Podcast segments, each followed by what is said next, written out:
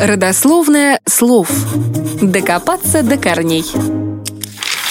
В русский язык слово «хулиган» пришло из английского, однако нарушители порядка так называют не только в России и Англии. В Армении, Грузии, Германии, Греции и Сербии тоже его позаимствовали. В настоящее время хулиган является юридическим термином. Но каково же происхождение этого слова? На самом деле точного ответа на этот вопрос нет.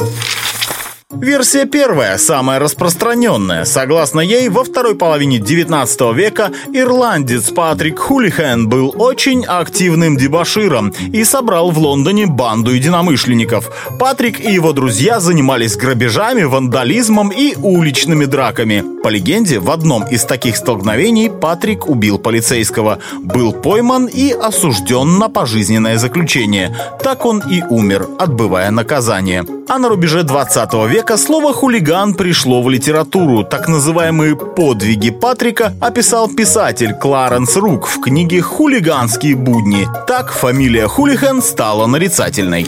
Версия вторая. В Лондоне с 1874 по 94 годы издавался комикс «Funny Folk». В нем одного из отрицательных героев звали Хулиган. Кстати, он тоже был ирландцем.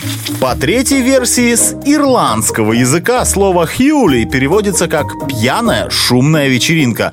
Значение этого слова, думаю, уже хватает для того, чтобы построить связь со словом «хулиган».